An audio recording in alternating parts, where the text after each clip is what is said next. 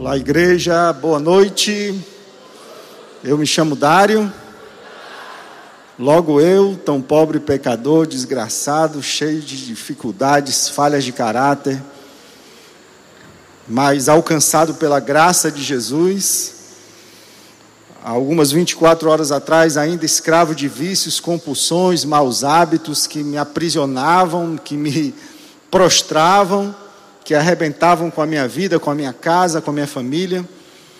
Mas o Senhor entrou nessa história, ele reverteu toda essa situação, ele transformou essa casa aqui, transformou a minha casa, a minha família e me inseriu na casa de Deus, no corpo de Cristo, e posso celebrar aí a presença dele na minha vida e uma nova forma de viver para a honra e glória desse Senhor Jesus Cristo. Amém, igreja?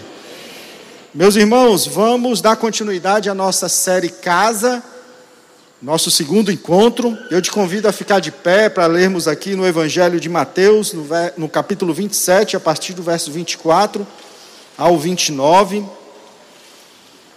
Esse Evangelho que fala sobre nascimento, vida, ministério e morte de Jesus Cristo, a, a missão de Cristo nesse mundo. E ele inicia lá os primeiros capítulos, o Senhor revelando a José, a Maria, falando da genealogia de Jesus, depois revelando a essa, a essa casa, que aquela casa ia receber nada mais, nada menos que o Senhor do universo. E aqueles primeiros anos ali da infância de Jesus, com José e Maria percorrendo cidades ali para se proteger contra o martírio anunciado ali pelo rei Herodes. E nós temos em seguida a vida de Jesus já adulta, o Senhor Jesus submetendo ao batismo de João Batista, e em seguida ali, levado ao deserto, sendo tentado, iniciando o seu ministério público. E nós temos nos capítulos 5 e 6 esse novo ensino, ensino agora não mais revelado pelos profetas, mas o próprio Deus em carne e osso, gente como a gente, anunciando esse novo ensino, um ensino diferente Ali temos o Sermão do Monte, as bem-aventuranças e todos os ensinos que o Senhor nos fala ali nesse Evangelho, nos capítulos 5 e 6 e o início do capítulo 7, até culminar nesse momento aqui, onde o Senhor Jesus fala aquela multidão, no capítulo 7, versos 24, que diz assim: Portanto, quem ouve estas minhas palavras e as pratica, é como um homem prudente que construiu a sua casa sobre a rocha. Caiu a chuva, transbordaram os rios, sopraram os ventos e deram contra aquela casa, e ela não caiu, porque tinha seus alicerces na rocha. Mas quem ouve estas minhas palavras e não as pratica, é como um insensato que construiu a sua casa sobre a areia. Caiu a chuva, transbordaram os rios, sopraram os ventos e deram contra aquela casa, e ela caiu, e foi grande a sua queda, foi grande a sua ruína. Quando Jesus acabou de dizer essas coisas, as, multidão, as multidões perdão, estavam maravilhadas com o seu ensino, porque ele as ensinava como quem tem autoridade e não como os mestres da lei. Quem tem autoridade porque vive o que prega. Senhor, glórias ao teu santo e poderoso nome, Senhor. Que dia maravilhoso nós já tivemos, oportunidade de vivermos, Pai cada um sua casa, sua família. Podemos celebrar aí o Dia das Mães. Senhor, tivemos já o privilégio de estarmos pela manhã aqui juntos, Pai, como congregação, como igreja, e repetindo agora à tarde, Senhor. Obrigado por esse tempo de adoração. É palpável a presença do Teu Espírito aqui nesse lugar, Senhor. É o Teu povo reunido, Pai. Povo que é habitado por Ti e o teu espírito se manifesta quando a tua igreja se reúne, Senhor. Pai, nos conduz agora nesse momento, Pai, para partilhar a tua palavra, Senhor. Como disse pela manhã e repito, que as minhas verdades, as minhas convicções, Pai, elas sejam colocadas agora, Pai eterno, no seu canto, na sua insignificância, mas que somente, Pai, o teu espírito se manifeste, a tua palavra seja proclamada, Senhor e que teu Espírito conduza, Pai, os nossos corações para nos conectarmos com o teu Espírito. E que essa palavra encontre, Senhor Deus, terreno fértil no coração de todos que estão aqui e acompanhando a gente pela internet. Glórias ao teu nome, Senhor, nós te oramos te agradecemos e te louvamos e fazemos tudo isso, Pai, no nome de Jesus. Amém, Senhor. Você pode sentar no seu lugar. É a série Casa, Família. Falamos sobre os fundamentos na semana passada, vamos falar agora sobre família. Que Deus tem preparado para a nossa casa. E esse conceito de família, ele vem permeando a humanidade ao longo dos séculos, ao longo da história, e dependendo da cultura e dependendo dos costumes da época, ele pode se apresentar com diversos conceitos, diversas formas. Os mais conservadores querem encaixotar esse, esse conceito de uma forma que não se mude, que se conserve, que se preserve. Já os mais liberais, eles querem que esse conceito ele se evolua, perdão, ou, ou que ele se adapte, se adeque às circunstâncias, à cultura, ao momento que vivemos. Mas a verdade foi Deus quem instituiu essa unidade social. É dele esse projeto. Então, meus irmãos, diante desses conceitos que vigoram por aí, quer seja pelas leis, quer seja leis dos homens, pela cultura, conceitos por muitas vezes deturpados, a distorção do homem sobre o propósito da família é de extrema importância que a igreja de Jesus se manifeste, sim, e combata esses valores que estão sendo propagados, esses princípios que vão de encontro à palavra de Deus, de encontro ao propósito de Deus para a família. Então, nós, como igreja, devemos sim combater esse movimento que visa, apoiado pelo inimigo de Deus, destruir o plano divino para a família. Mas temos que entender que antes de sair na internet, nas redes sociais, gritando, batendo pé, né, levantando a espada da justiça para cortar a cabeça do pecador, que Deus quer que esse primeiro movimento aconteça dentro, aqui, ó, do meu coração que eu combato o que? O pecado. O pecado é o que vai destruir a família.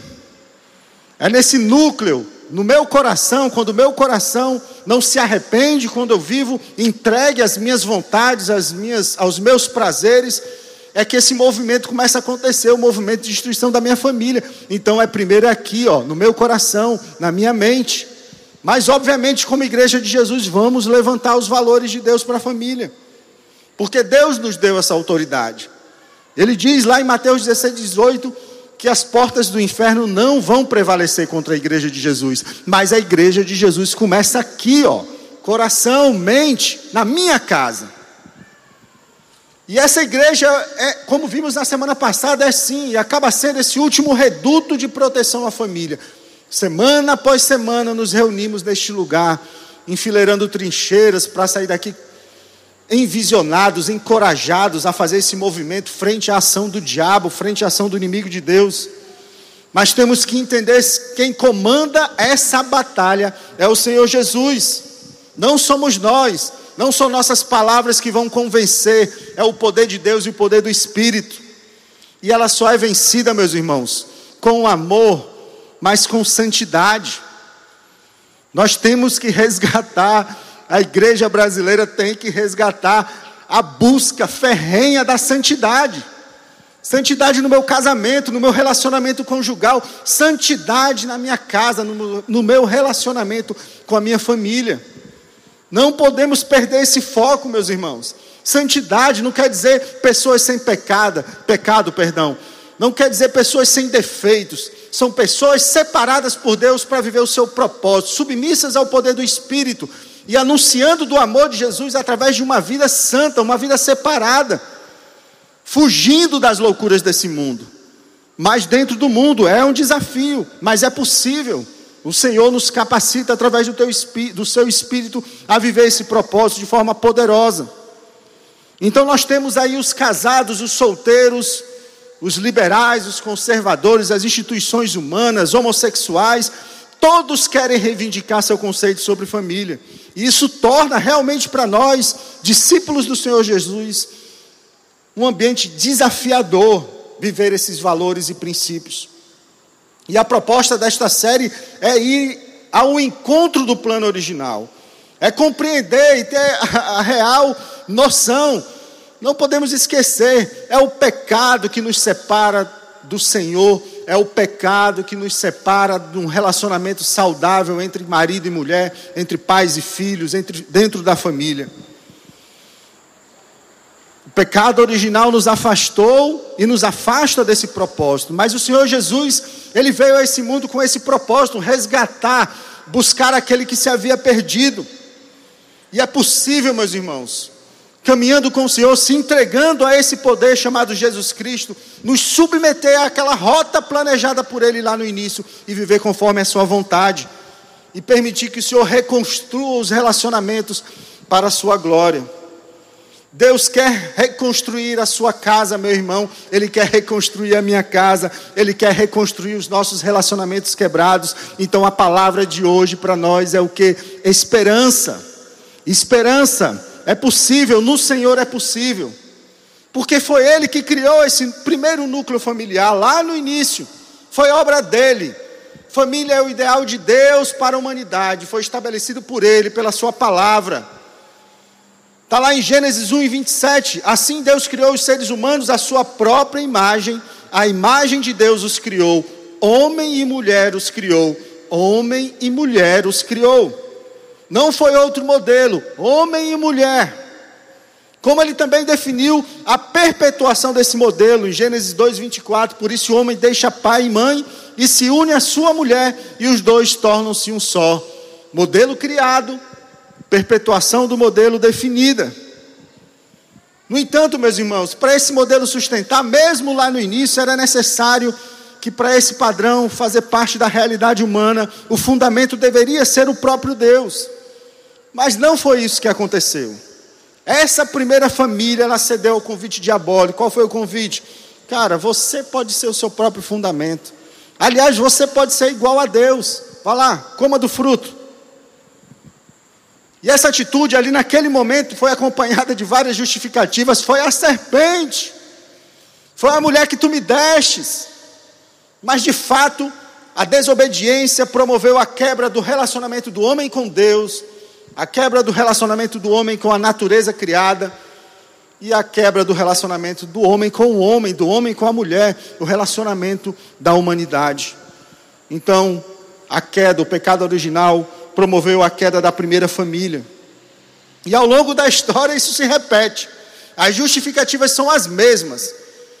E nunca o homem quer deixar de colocar a si mesmo como, fundamento ou colocar aquilo que o mundo e o diabo oferece como fundamento para a sua vida, para a sua casa. Então a gente iniciou semana passada a série Casa falando sobre esses fundamentos que o Senhor nos coloca, apontando para o princípio, o plano original. E hoje a gente vai continuar essa mesma perspectiva. As palavras de Jesus no texto, elas são diretas para mim e para você. Elas apontam para o ideal de Deus, onde o meu e o seu coração devem estar ancorados. E qual é esse ideal de Deus? Praticar a sua palavra. O homem sábio pratica a sua palavra, e ele é comparado ao homem que edifica a sua casa sobre a rocha. Então, meus irmãos, não tem outra forma de obediência. Eu preciso me conectar com esse Deus maravilhoso todo dia. Casa sobre a rocha não quer dizer ir aos cultos ao domingo somente, não, meus irmãos. Não ir ao encontro do GR ou a, uma programação religiosa. Casa sobre rocha é me conectar com o Senhor através da Sua palavra. Todos os dias me submetendo a esse contato diário, ouvindo a Sua voz, ouvindo, sentindo o hálito de Deus através da Sua palavra que me direciona, que me leva, que me conduz. Essa palavra ela não é enfeite, meus irmãos. Ela não é para ser colocada sobre a mesa. Não é um app no celular para ficar escondido e aberto no culto ou aberto no GR ou quando alguém fala alguma coisa de Deus ou sei lá, em qual momento. É alimento diário, a minha conexão com o Senhor. Sem a palavra não há conhecimento da pessoa do Senhor Jesus. Eu preciso me submeter e me conectar com Ele. E a parábola que o Senhor Jesus conta, ela faz referência a dois homens construtores. Por, por, porque é isso que a vida significa. A vida significa, é, ela tem essa analogia da construção. É, é isso, é construir, é edificar.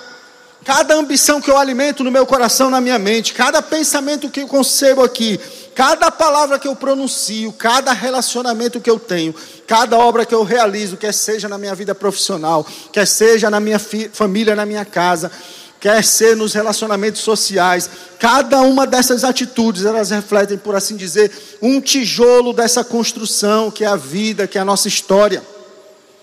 E com o tempo, meus irmãos, essa estrutura ela vai se elevando de forma gradual, mas o Senhor Jesus revela aqui na sua palavra, nem todos os construtores são iguais. Uns são sábios e outros são insensatos. E observa que o Senhor Jesus ele não ele só fala de dois termos, ou é sábio ou é insensato, não tem um meio termo, não tem um mais ou menos na história. Ele é enfático quanto a isso. O sábio é o que ouve e pratica. O insensato é o que ouve e não pratica. E essa parábola, meus irmãos, estava sendo anunciada ali pela pessoa do Senhor Jesus. É uma sequência cronológica do início do seu ministério público, como já falamos, após o batismo, após a tentação. E aí no capítulo 4, verso 17, o Senhor já começa a anunciar a sua palavra, dizendo que a partir de então Jesus começou a anunciar a sua mensagem: arrependam-se, pois o reino dos céus está próximo.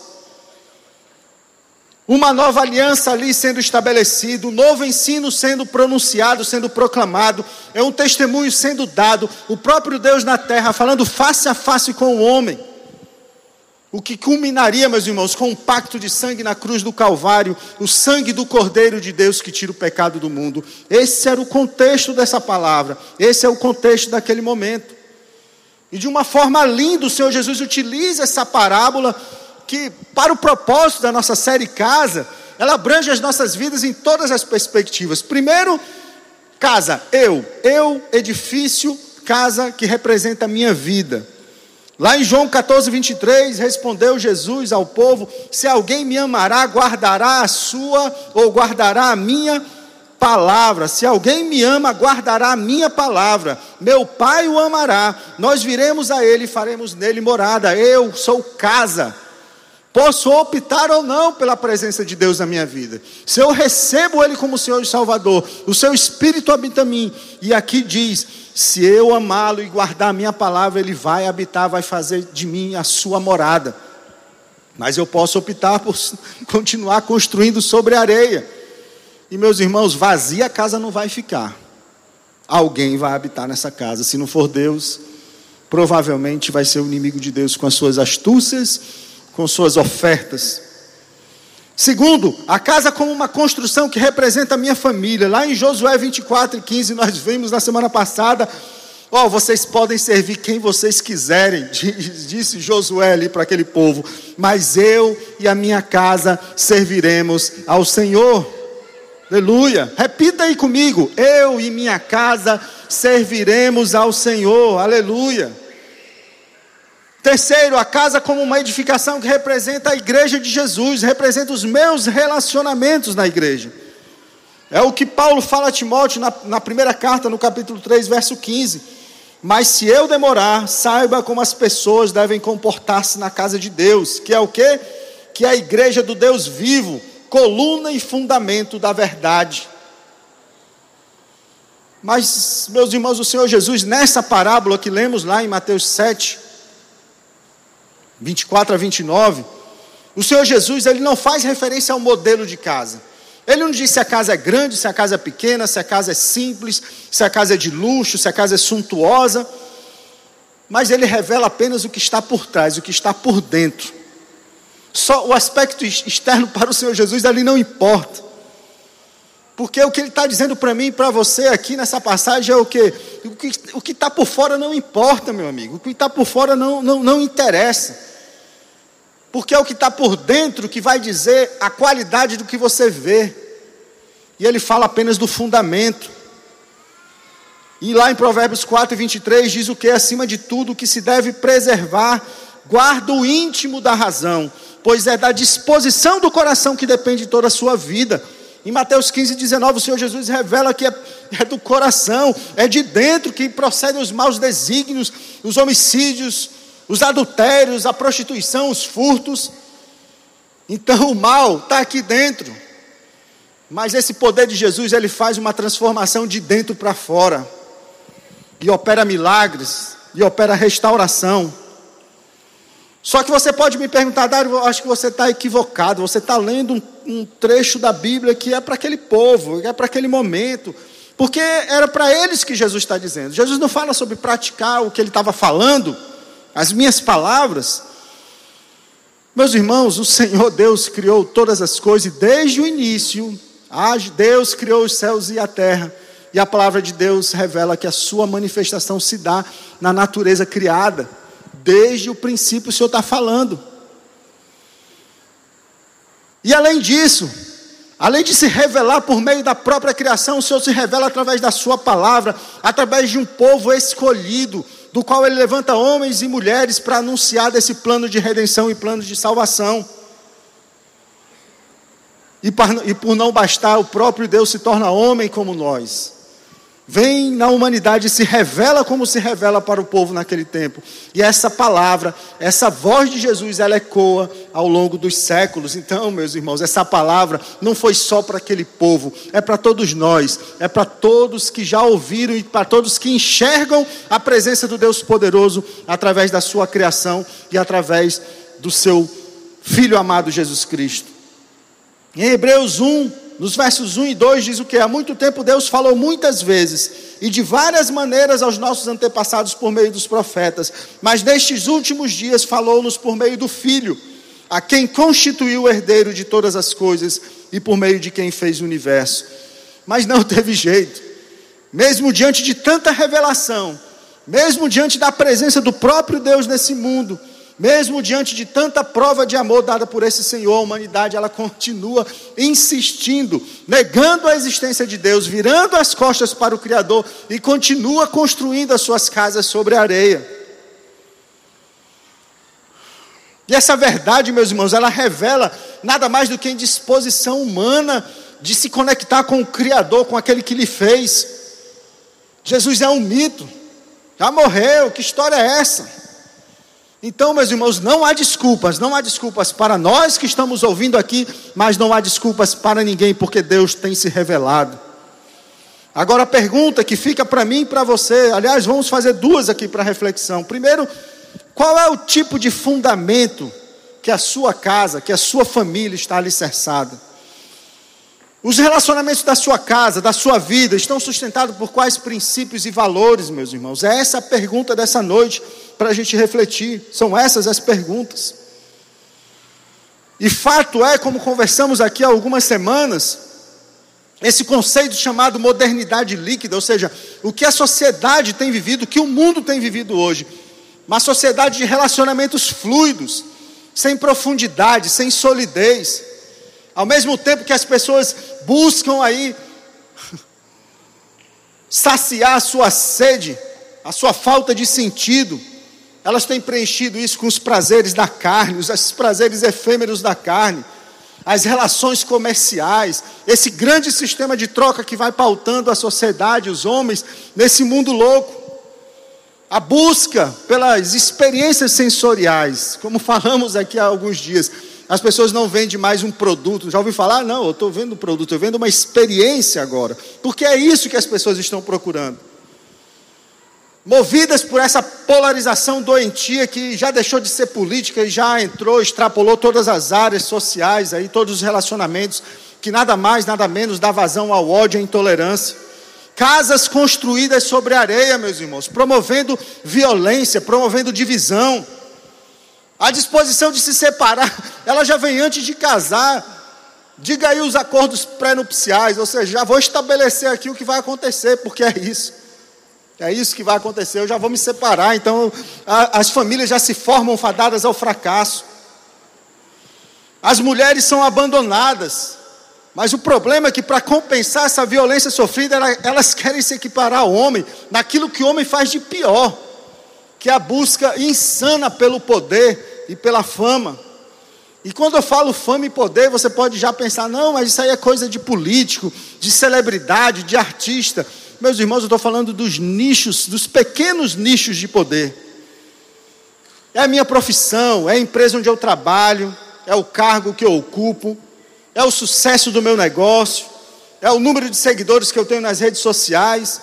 Mas o pior de tudo é que, na maioria das vezes, esse nicho, nicho de poder é a briga ferrenha entre homem e mulher dentro da sua própria casa, uma competição insana, doentia, para ver quem manda. quem tem o um poder. Enquanto isso, os nossos filhos são desprezados, tratados como uma espécie de estorvo. Só atrapalha a minha vida. Se a gente fizer pesquisa, grande número de pessoas já não sonham mais em ter filhos, porque atrapalham, atrapalham os meus projetos, atrapalham os meus sonhos, cada vez menos desejados. Meu corpo, minhas regras. Ah, meu amigo, se eu não quiser, aborta. Então essas crianças já nascem ali com o seu futuro comprometido, traumatizado, cheio de ansiedade, cheios de problemas emocionais, sem confiança, abandonados. Sem falar a terceira idade, hein? Abandonada mesmo. Joga no asilo, bota num quarto, contrata um enfermeiro. Tira esse daí da minha frente que eu não quero que me atrapalhe. Só me atrapalha esses velhos aqui. Os cabelos brancos hoje em dia não representam mais muita coisa nessa nossa geração. Então o que é que nós temos? O resultado disso tudo gerações doentes, levando um número cada vez maior de pessoas vítimas de violência, buscando alívio nas drogas, buscando alívio no sexo, na pornografia, vício da masturbação. E o mundo diz: vá lá, pode fazer com esse seu corpo, degradação total do corpo. Cria um mecanismo de prazer próprio na mente que desconecta o homem da mulher, do casamento uma realidade virtual, doentia, insana, que o mundo diz, vai, faz. E muitas vezes a gente não tem problema, né? Eu não estou traindo, não é adultério, né? Não importa se é com a tua mão direita ou com a mulher da esquina, o adultério é o mesmo. O Senhor nos confronta na Sua palavra a viver santidade, meus irmãos. Família requer santidade. Você quer que a sua família viva os propósitos de Deus, comece na sua vida a viver santidade. Vício da promiscuidade, vício dos jogos, vício do álcool, vício do trabalho, vício das redes sociais. Pessoas, meus irmãos, de todas as idades, homem ou mulher, jovem ou adulto, escravos de comportamentos compulsivos. E aí, pare com essa história que é a droga, que é o crack, que é a cocaína. Não, não, não. Eu estou falando dos vícios, de todos esses vícios aqui. E a humanidade vive isso agora, essa espécie de narcotização em massa, fugindo da realidade do abismo que as espera. E muitas vezes essa loucura leva ao suicídio, meus irmãos. Quantas pessoas se suicidando, quantas pessoas morrendo, quantas crianças e adolescentes se suicidando por desacreditar. Casas construídas sobre areia, meus irmãos, está desabando. Vai desabar, se não já desabou. E aqui um recado para a igreja de Jesus: a santidade nos chama. Às vezes a gente quer viver um, um, cristianismo hoje moderno e colocar os aditivos no mundo, porque não tem problema, é igual a igreja de Corinto. Tudo me é permitido. A palavra de Paulo ali, ó, tudo me é permitido. Não é? Vocês estão dizendo que tudo me é permitido, mas nem tudo me convém. Então, meus irmãos, você quer família, você quer viver o propósito de Deus, buscar santidade, se desconectar das, desses aditivos. O aditivo do álcool. Meus irmãos, tem noção do que o álcool faz na mente do ser humano? Eu não estou falando de uma garrafa, de, de uma grade de cerveja, não. Eu estou falando de duas doses. Você já perde a sua sensibilidade e você já fica vulnerável. Vulnerável à sua carne, vulnerável aos seus desejos. E aí você bebe, não, mas eu só bebo aqui com a minha esposa. Aditivo, não consegue ter um relacionamento saudável com a mulher se não for de, com a mente distorcida. E os filhos estão vendo, não, eu só bebo no final de semana. E os filhos estão vendo. E os filhos estão assistindo. E esse modelo, às vezes, mesmo do, da família cristã, que vai todo domingo para a igreja, vai se estabelecendo, vai se perpetuando. O álcool e outras coisas mais. O Senhor nos chama a viver santidade, meus irmãos. Em Hebreus 12, 14. Sem santidade ninguém verá a Deus. Eu não estou falando da eternidade, não. Estou falando de ver Deus hoje, agora, agindo na minha vida todos os dias. Então é isso. Não há outro fundamento que o Senhor revela na sua parábola. Ou é rocha ou é areia. Não há outro tipo de edificação, de fundamento para edificação. Jesus não apresentou um meio termo. É só sobre a rocha. É só sobre a rocha que a edificação vai se sustentar diante das loucuras desse mundo. E meus irmãos, toda casa, ela vai enfrentar essas intercorrências que o Senhor Jesus fala aqui na parábola. A chuva, a água torrencial, os ventos. Nós não temos como fugir dessa realidade. A nossa casa está nesse mundo. A gente vai passar por isso. Mas o problema não são essas coisas. A questão maior é onde a minha e a sua casa está fundamentada. É sobre a rocha ou é sobre a areia? Esse é o ponto. Não são os problemas do mundo. Ai que mundo, ai que coisa terrível. Meu irmão, se nós estivéssemos sustentados na rocha, nós não vamos ser abalados. Em João 16, 33 diz o que? Eu lhes disse essas coisas para que em mim vocês tenham paz. É Jesus confirmando isso que eu acabei de dizer. Neste mundo vocês terão aflições. Não tem jeito, vamos ter aflições. Contudo, tenham ânimo, pois eu venci o mundo. O Senhor Jesus venceu o mundo, e esse mesmo Jesus, ele quer me conectar, ele quer habitar em mim e me fazer passar por tudo isso. Mas, Dário, esse cenário que você está falando é desolador. Tem saída para tudo isso aí que você está dizendo? Parece que não há outro tipo de fundamento senão a areia. Senão a areia, perdão. Mas a verdade é que Deus não nos deixou nessa condição, a condição de perdido, a condição sem esperança. E como já falamos, Ele vem trabalhando diuturnamente, ano após ano, século após século, para nos fazer nos conectarmos com o seu plano de redenção. E olha o que diz a palavra de Deus, Isaías 28, verso 20, 16, perdão. Por isso diz o soberano Senhor: Eis que põe em Sião uma pedra, uma pedra já experimentada, uma preciosa pedra angular, para ele ser-se seguro, aquele que confia jamais será abalado. 1 Coríntios 3, de 9 a 11: Pois nós somos cooperadores de Deus, vocês são lavouras de Deus, e edifício, casa de Deus, conforme a graça de Deus que me foi concedida. Eu, como sábio construtor, lancei o alicerce e outro está construindo sobre ele. Contudo, veja como cada um constrói, porque ninguém pode colocar outro alicerce além do que já está posto, que é quem? Jesus Cristo.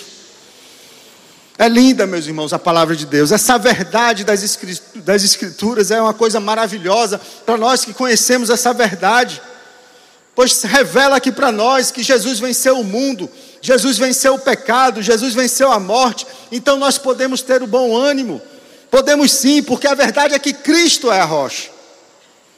Isaías 17:10, porque vocês se esqueceram de Deus, do seu Salvador, e não se lembram da rocha da fortaleza de vocês. O Senhor é a minha rocha, a minha fortaleza e o meu libertador. O meu Deus é o meu rochedo em quem me refugio. Ele é o meu escudo e o poder que me salva, a minha torre alta. Salmos 18, 2. Salmos 89, 26, ele me dirá: Tu és o meu Pai, o meu Deus, a rocha que me salvará. Essa palavra de hoje, meus irmãos, é para todos nós, aqueles que conhecem ou aqueles que não conhecem a Jesus. Essa palavra é para todos nós. Então, meus irmãos, ou é Cristo ou é areia. Ou é Cristo ou é areia. A areia representa a ausência de Cristo ela representa o pecado original, ela representa as minhas escolhas, as nossas escolhas, ela representa tudo que eu faço em meu nome, pautado no meu próprio eu, ela representa a vaidade, ela representa o orgulho, ela representa a idolatria. A areia representa aquilo que o diabo oferece a Jesus lá em Lucas 4 e 6. Eu lhe darei toda a autoridade sobre os reinos do mundo e do seu esplendor, se prostrado me adorares. Entenda uma coisa: o diabo não vai aparecer para você com os seus chifres e o seu tridente, te oferecendo coisas para você adorar ele, não. Ele vai te oferecer as sutilezas, os aditivos desse mundo. E quando se menos espera, aí você podemos estar sim prostrados diante dele. Somente Cristo nos reconecta com o plano original, meus irmãos. Só Ele nos coloca de volta naquele propósito, aquela rota que Ele planejou desde o início rota planejada pelo Criador. Somente Ele, somente o Senhor Jesus pode restaurar a casa destruída. E o Senhor Jesus tem duas mensagens para nós essa noite, meus irmãos. Primeiro, Deus ama a sua casa, Deus ama a sua família e Ele não desistiu dela. Ele não desistiu da sua casa. Quem dá a palavra final sobre a sua casa é o Senhor. Confie nessa verdade, meus irmãos. Tem um vídeo aí que a gente quer compartilhar com vocês. Oi, eu sou a Milena, uma discípula de Jesus em processo contínuo e diário de restauração, lutando aí com várias falhas de caráter. E só por hoje eu posso celebrar que eu não sou mais a Milena de 12 anos atrás, esse ano vai fazer 13, né? Já estou contando é, quase 13. Sou uma Milena diferente do que eu era, vivendo aí esse processo e confiando nesse meu poder superior que é capaz de restaurar todas as coisas. Eu olhando para trás para minha história, eu consigo perceber assim cuidado de Deus num certo momento é, que minha família, né, meu pai por escolhas erradas é, não pôde suprir as necessidades da minha casa, meu pai, minha mãe.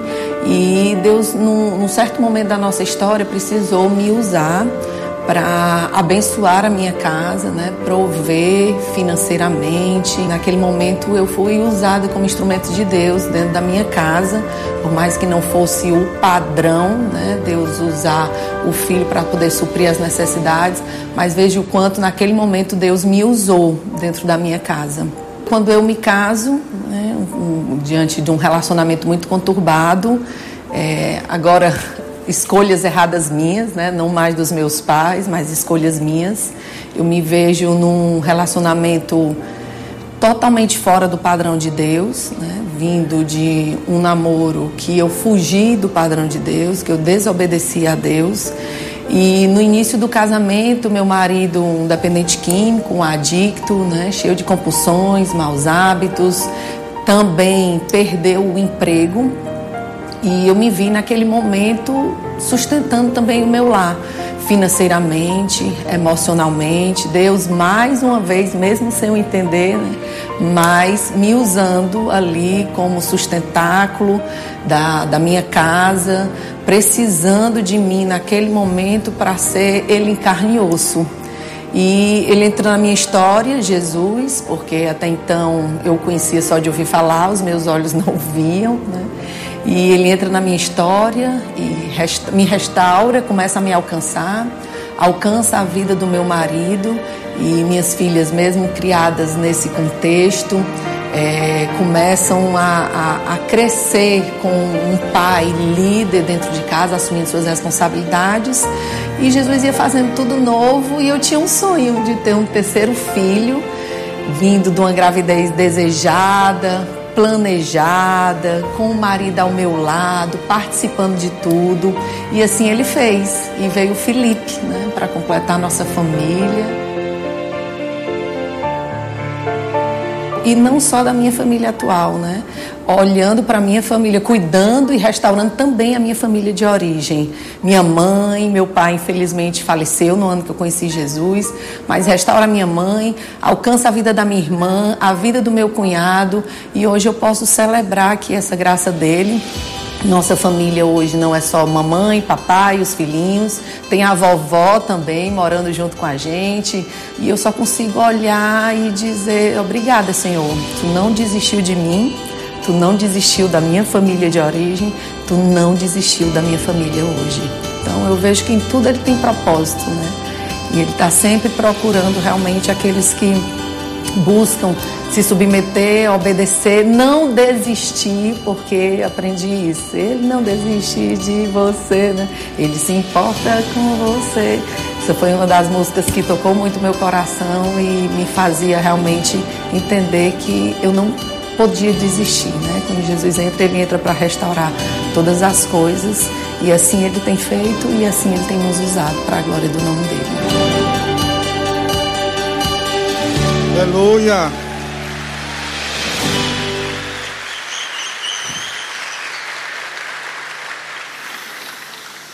Glória ao Senhor Jesus. Ele ama a sua casa, meu irmão. Ele ama a sua casa a despeito do estado em que ela se encontra.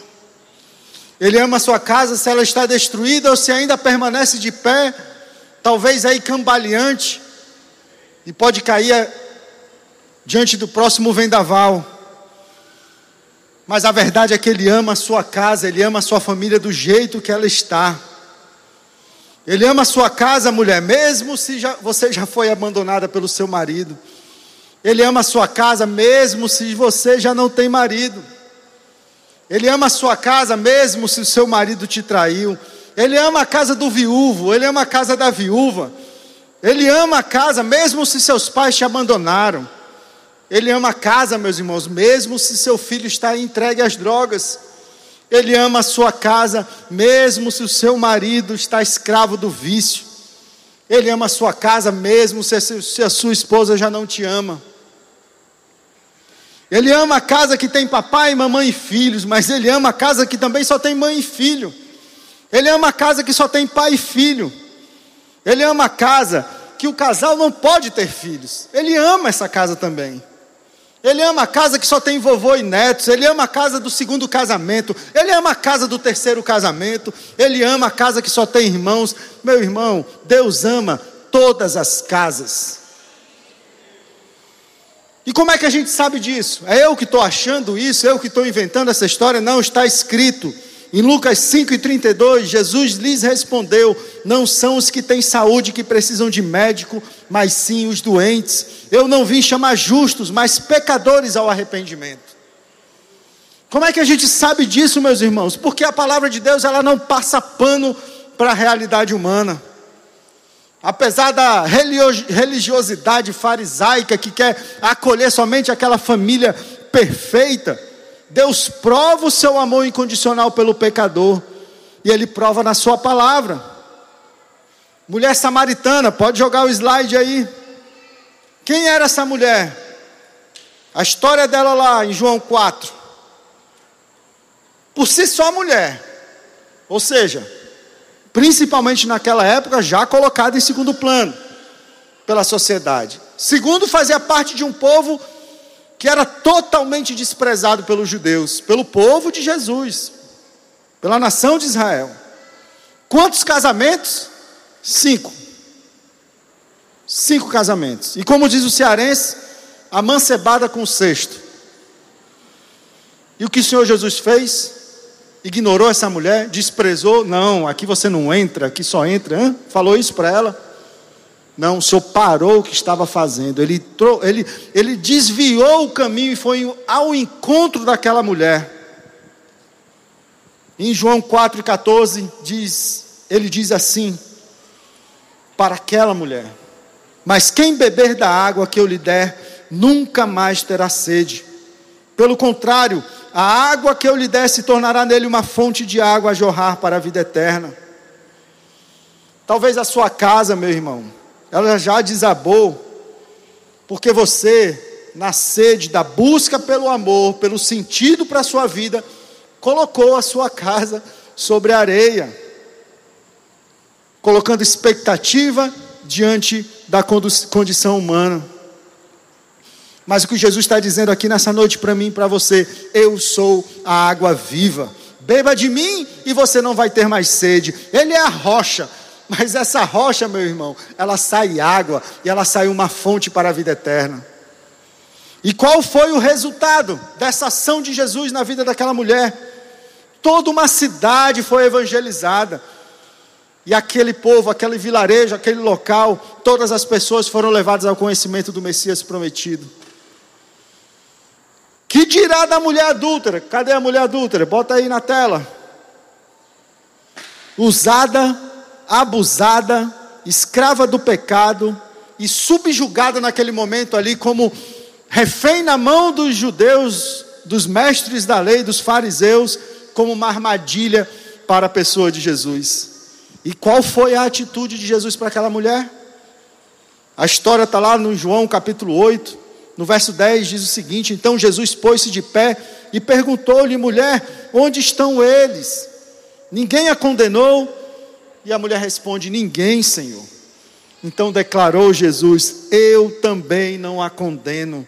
Agora vá e abandone a sua vida de pecado. O, Jesus, o Senhor Jesus está dizendo para mim e para você, como Ele disse para mim há 12 anos atrás: Eu não te condeno, meu filho. Venha, venha do jeito que você estiver, venha, pode vir. Eu não te condeno. E a família de Jacó? Coloca aí a família de Jacó. Pense na família. Duas mulheres, teve filho com mais duas servas, doze filhos no total. O filho preferido foi vendido, dado como morto. Será que tem esperança? Será que se você olhasse para uma família dessa hoje, o que, que você diria, hein? Mas a verdade é que essa mesma família Deus usou para formar as doze tribos de Israel, nação eleita pelo Senhor, povo escolhido para dele vir o Messias. Em Gênesis 50, 20, José fala o quê? Vocês planejaram mal contra mim, mas Deus o tornou em bem, para que hoje fosse preservada a vida de muitos. Então, meu irmão amado, minha irmã amada que está aqui nessa noite, talvez você tenha sofrido ou venha sofrendo mal dentro da sua própria casa, mas Deus hoje fala, através dessa história dessa família, que Ele pode transformar a sua história para o bem, para o bem transformar o mal em bem, para que a sua própria casa seja preservada. O segundo recado de Deus para mim e para você hoje. Deus quer restaurar a sua casa sob um novo fundamento. Talvez você nunca tenha tido um parâmetro na sua família. Talvez você foi abusado por aquele que deveria ter te protegido. Talvez a sua casa nunca foi referência de um lugar de paz, de segurança. E talvez esse parâmetro na sua história tenha feito você fazer escolhas que tenham levado aos mesmos erros da sua família de origem. Mas o que Deus está dizendo essa noite, venha, venha do jeito que você estiver, pode vir, porque, meus irmãos, o nosso passado ele não pode ser mudado, mas ele já foi perdoado. O nosso passado não pode ser mudado, mas ele pode ser tratado, e essa história pode ser transformada, porque os meus pecados, os seus pecados já foram cravados na cruz do Calvário. O Senhor Jesus já pagou o preço. Jesus já pagou o preço. Venha do jeito que você estiver. E Ele tem reservado com certeza algo especial para a sua casa. Se lembra do plano original que já falamos? Ele quer te reconectar com esse plano. Ele quer te colocar de novo alinhado com o projeto dele. Ele quer fazer tudo novo. Quer restaurar a sua casa. Quer transformar a sua casa num novo lar. Sob um novo fundamento. Sob a rocha que é Jesus Cristo. Em 2 Coríntios 5,17, se alguém está em Cristo, é o que? Nova criação, as coisas antigas já passaram, eis que surgiram coisas novas, é essa a promessa do Senhor. Talvez a sua casa já foi abaixo, talvez a ruína já foi completa, o estrondo já foi grande, como diz o Senhor na sua parábola. Ou talvez ela está de pé ali, resistindo, mas cambaleante, o próximo vento, a próxima chuva, com certeza irão derrubar. Então, meus irmãos, Deus está nos dando, está dando a você, está dando a mim uma nova oportunidade hoje. Ele te chama para iniciar uma nova obra, uma obra de restauração.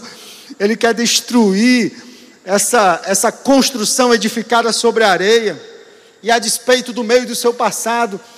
O dia de hoje já reflete isso, o presente de Deus, o presente que Ele está dando para mim e para você de fazer nova todas as coisas. E ele quer sim. Ele falou para a mulher: Ó, oh, vem, eu não te condeno. Mas ele disse: agora vai não peques mais.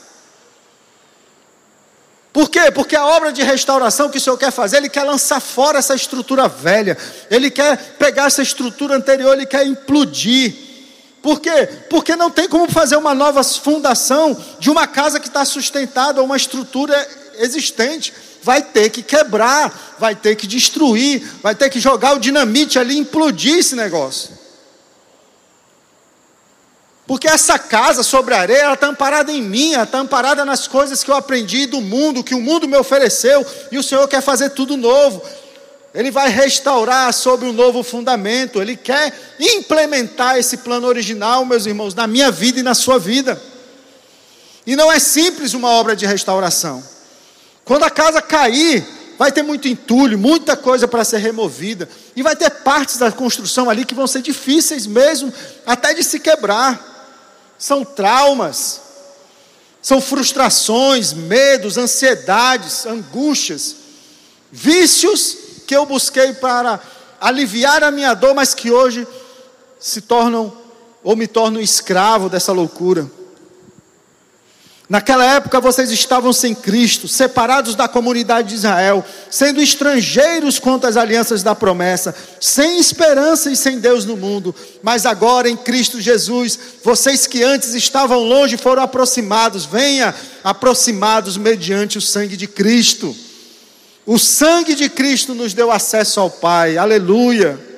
Há um futuro maravilhoso, meus irmãos, que nos espera uma nova casa fundamentada sobre a rocha, uma casa que não vai mais se abalar. E olha os exemplos aqui que o Senhor nos dá na Sua palavra, que nos garante esse futuro diferente. Coloca aí na tela a história de Rabi. Rapaz, escandaliza, é, é, crente de hoje se escandalizaria com uma mulher dessa aí.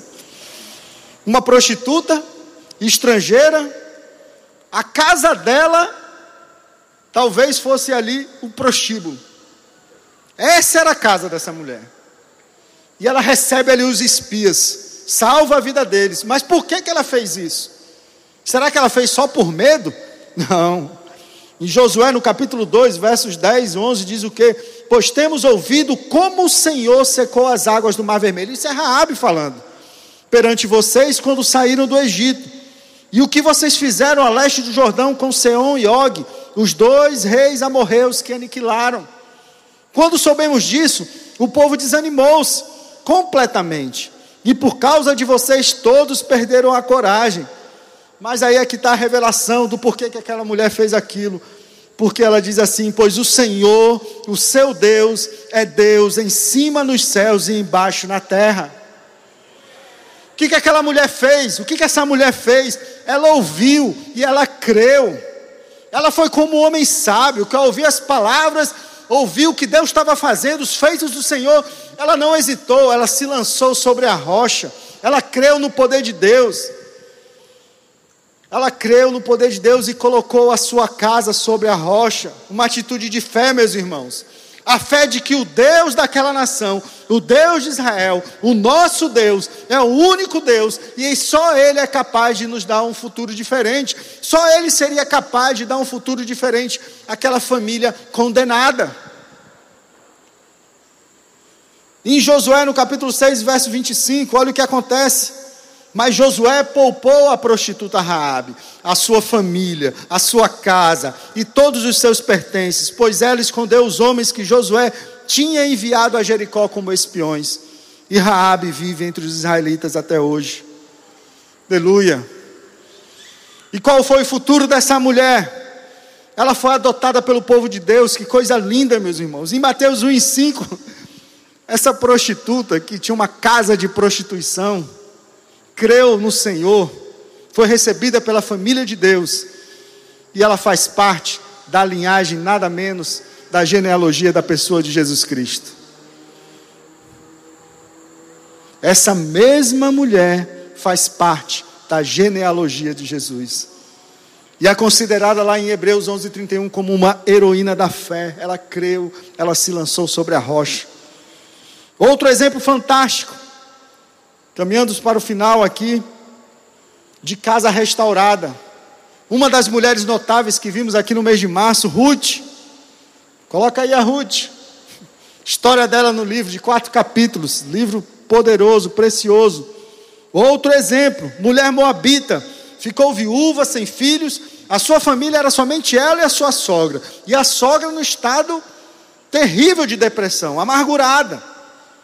Era assim como a sogra falava de si mesma.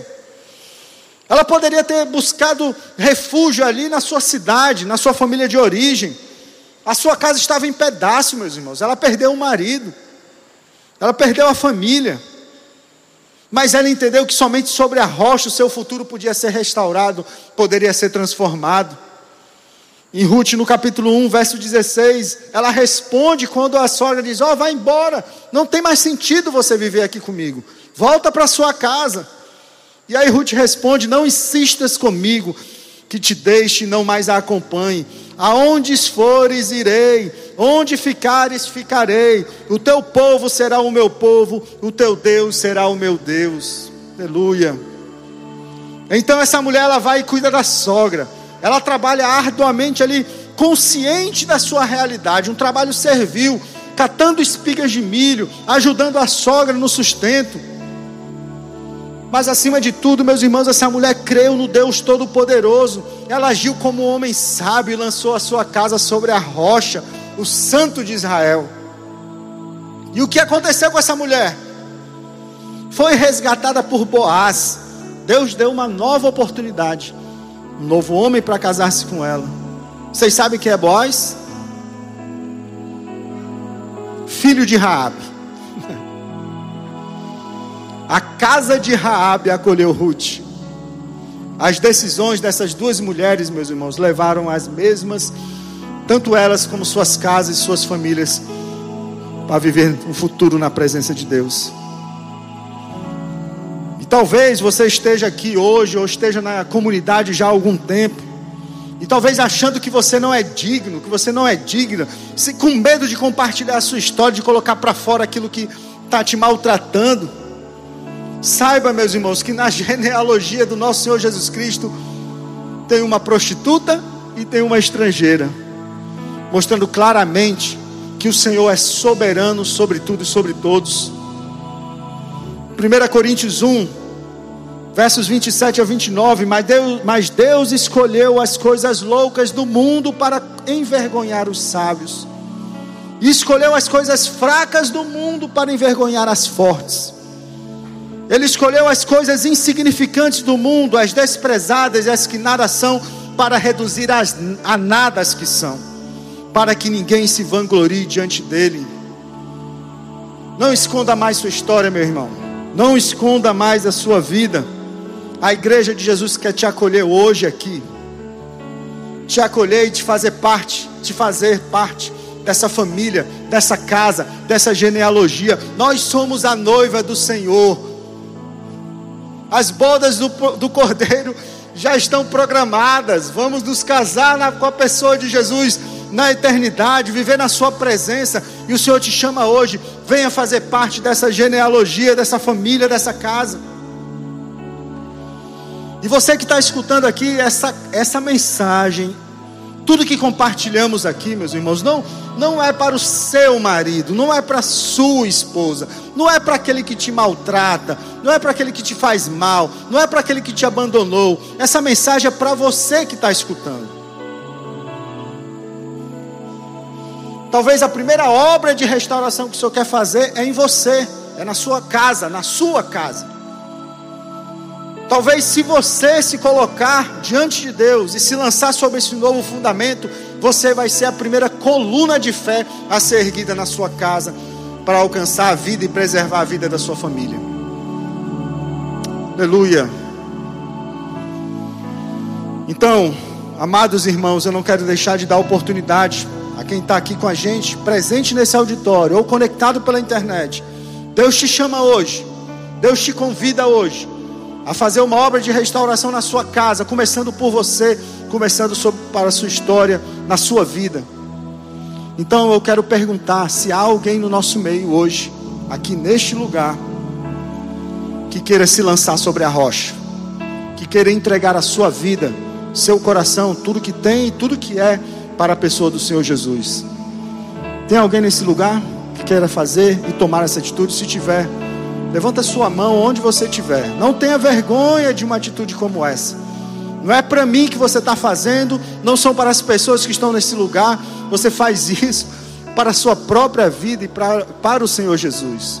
Tem alguém nesse lugar que queira tomar essa decisão hoje, que não tenha tido a oportunidade e quer hoje tomar essa decisão por Cristo? Se tiver, levanta sua mão onde você estiver.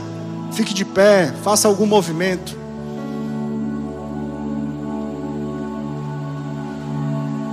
É difícil, meus irmãos, mesmo. Não é fácil. E o segundo desafio para essa noite é para a gente mesmo. Nós, crentes em Cristo Jesus. Talvez você esteja vivendo aí momentos difíceis na sua casa, momentos difíceis na sua família, os relacionamentos aí meio conturbados, meio quebrados, difíceis de lidar. Eu quero orar por você nessa noite. Se você quer receber uma oração para que Deus restaure, transforme os seus relacionamentos, você pode ficar de pé nesse momento para a gente orar por você também. Senhor, aleluia, Senhor, é a tua palavra, Pai. Não é o conhecimento humano, Pai não é ciência humana, Senhor, é a tua palavra revelada. Não há outro caminho senão construirmos nossa casa sobre a rocha, construirmos sobre a pessoa de Jesus Cristo, pautarmos os nossos relacionamentos familiares, relacionamento conjugal. Pai, o Senhor quer fazer isso.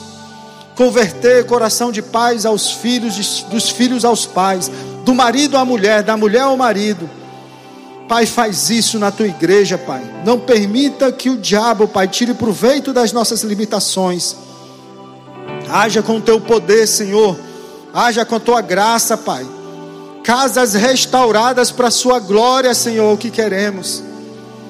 Faz isso, Pai, no nosso meio, na tua igreja, no teu corpo, Pai. E nos ajude, Pai, a levantar esse modelo diante dessa sociedade corrupta, Senhor.